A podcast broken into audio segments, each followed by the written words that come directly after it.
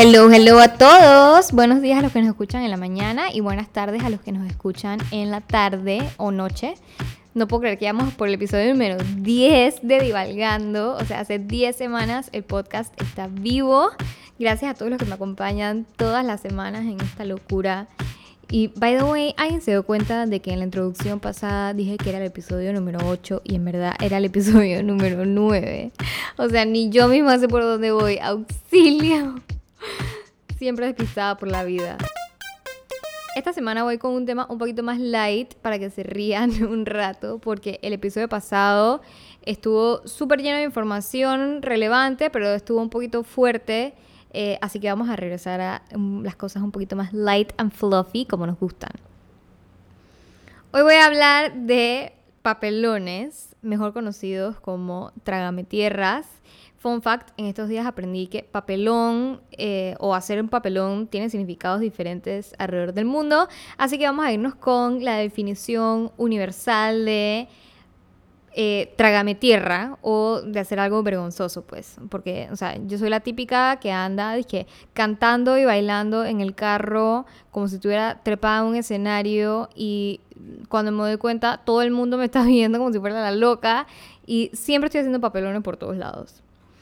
Pero bueno, cuando yo estaba chiquita, acá en Panamá nos llegaba la revista Tú. Yo no sé si ustedes se acuerdan, pero eh, yo siempre me acuerdo de que cuando mi mamá tenía que ir al, supermercado, a la farmacia, siempre nos llevaba a mi hermana y a mí y yo siempre pedía, pedíamos acompañarla, pues. Yo en especial era para poder comprar la revista. Y eh, la revista tenía al final o sea, una de las secciones finales se llamaba Trágame Tierra. No sé si ustedes se acuerdan. Y las lectoras mandaban sus historias, entonces se publicaban en esta sección y eran como que momentos vergonzosos o, este tipo de, de, papelones, pues, que les habían pasado. Y para mí esa era mi parte favorita de la revista. O sea, yo empezaba a leer la revista de atrás para adelante porque esa era mi sección favorita. Y mandaban, yo no sé, o sea, 13, 15 historias y me moría de la risa de todas las historias.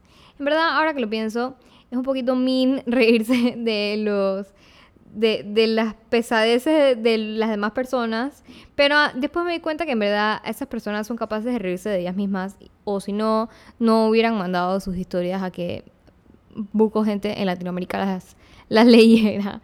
Así que son capaces de reírse de ellas mismas y eso es súper importante. Si no te puedes reír de ti mismo, entonces, meh, qué presa.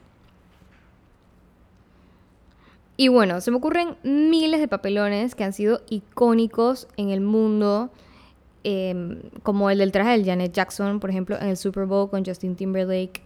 O sea, si no hay un tierra más grande que ese, no sé, pero eso pasará a la historia. No me acuerdo hace cuánto tiempo fue eso, en verdad.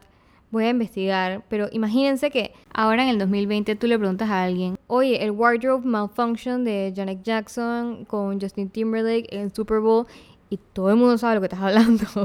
o sea, a menos que hayas vivido abajo de una piedra por quién sabe cuánto tiempo, todo el mundo sabe lo que estás hablando.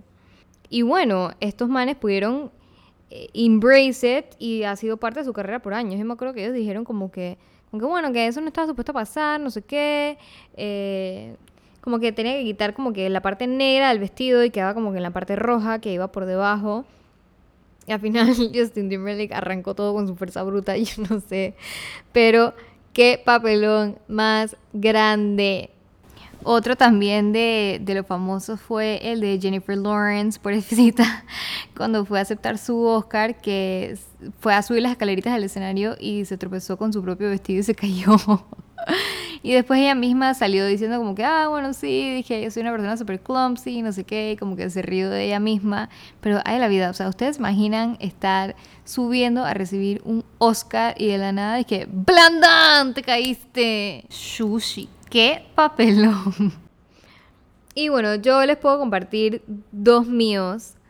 Eh, bueno, uno es mío y el otro es compartido con Gabo, que son de los que más me acuerdo. Cada vez que me acuerdo de ellos, en verdad me muero de risa yo sola. Una vez estaba paseando con Panda de lo más feliz y campante. Iba viendo los pajaritos, escuchando la naturaleza, respirando aire fresco.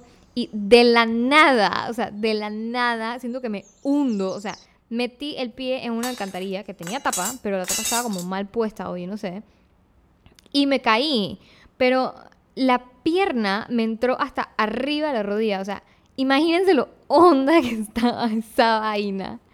Y bueno, Panda salió corriendo, yo gritándole como desquiciada. Y obviamente había gente alrededor en la calle, paseando otros perros, con los coches, con los bebés. Todo el mundo me veía con una cara de loca. O sea, nadie me pudo preguntar si yo estaba bien o si necesitaba ayuda. O sea, yo creo que nadie se atrevía ni a hablarme. De la vergüenza, obviamente me fui poniendo roja, verde, azul, magenta, índigo, aqua, o sea, de todos los colores del mundo. Y mi reacción, o sea, no sé por qué, no sé por qué, pero mi reacción fue meter la mano en el hueco, porque, o sea, saco la pierna y cuando voy a ver, obviamente se me había quedado la chancleta adentro, entonces mi reacción fue meter la mano en el hueco para rescatar, o sea, meter la mano hasta el codo, porque ni siquiera puedo meter la mano, o sea, introducir mi brazo en el hueco para rescatar mi chancleta. Y en mi cabeza yo o sea, no podía regresar a la casa sin zapatos, no sé.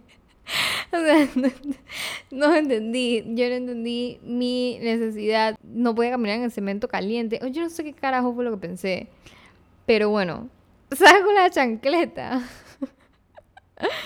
y ni siquiera me la puse, o sea, yo no me puse la chancleta, caminé media cuadra hasta mi casa, mientras tanto, o sea, panda, obviamente dije, feliz campante, o haciendo pupú a la mitad de la calle. O sea, se mandaba, dije, paseándose a sí mismo. Él era un hombre independiente. Y yo con la chancleta en la mano. Y llegué a mi casa, toda sucia, obviamente, porque estaba hecha una porquería. Ese hueco estaba lleno de lodo y basura que tira la gente. Y quién sabe qué más había ahí adentro. Pero bueno, abro la puerta de mi casa y empecé a llorar como una niña chiquita cuando vi a Gabo y empecé me caí. Pero, o sea, sonaba como una niña de 5 años. Y, y yo no sé si yo lloraba por la rabia de que ahora, o sea, a mis 28 años tenía una raspada en la rodilla, como si fuera una niña de 5 años, o de la vergüenza que a mí me había dado, de que todo el mundo alrededor estaba como que, peste, ¿qué le pasó a esta man? O sea, crazy, crazy. Y bueno, el segundo que les quería contar eh, es compartido porque nos, pasó a Gabo y a mí juntos.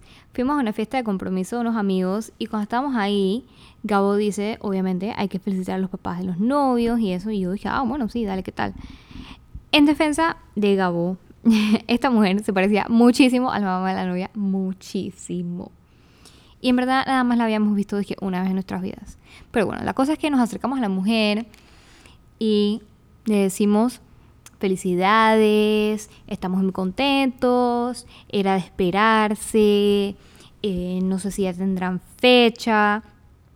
Y la mujer, ah, este, bueno, eh, gracias. Em, y nosotros, o sea, seguimos hablando con ella, pero también pensamos como que, en verdad que raro, o sea, como que no sé si estará como muy feliz o no se siente bien, no sé, o sea, nosotros pensando cualquier locura. En eso, el papá de la novia dice, dice bueno, eh, ya que voy a hacer un brindis, no sé qué, por los novios, y nosotros, ya, ah, bueno, vaya para el brindis. Y dije, mm, este, sí, mm, eh, bueno, ok. Y cuando vamos a ver, se para otra mujer al lado del papá de la novia, o sea, la mamá de la novia. O sea, ¿a quién acabamos de felicitar?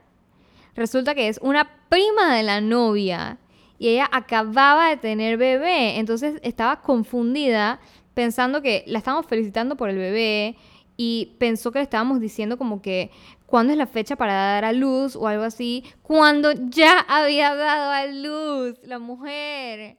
O sea, en verdad hay algo peor que tú le puedes decir a una mujer que acaba de tener un bebé. O sea, es que para cuándo es la fecha. O sea, obviamente, después de eso, nosotros, o sea, en verdad estamos en ese momento. Dije, por favor, tierra, trágame y escúpeme como en Júpiter. O sea, estábamos de la pena que obviamente después fuimos donde ella le aclaramos que nosotros pensamos que era la mamá de la novia, porque es igualita y en verdad se parecen un montón. Y en verdad después ella como que, ah, bueno, sí, es que me pareció extraño, no sé qué. Y bueno, nosotros como que por lo menos sacamos la pata. Y bueno, cuando íbamos camino a la casa, nos pusimos a pensar, o sea, le dijimos o gorda o vieja, o sea, mamá de una mujer de, yo no sé cuántos años tenía la novia en ese momento, 25, 26.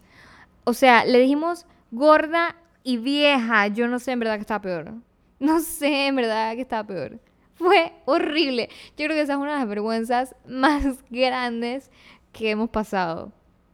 Y me parece que más nunca la hemos vuelto a ver. Pero seguro si la volvemos a ver, le seguimos huyendo. O sea, ya hasta cuando nos encontramos a la mamá de la novia, nos da pena saludarla porque no estamos seguros todavía si es la mamá de la novia o no, de lo tanto que se parecen.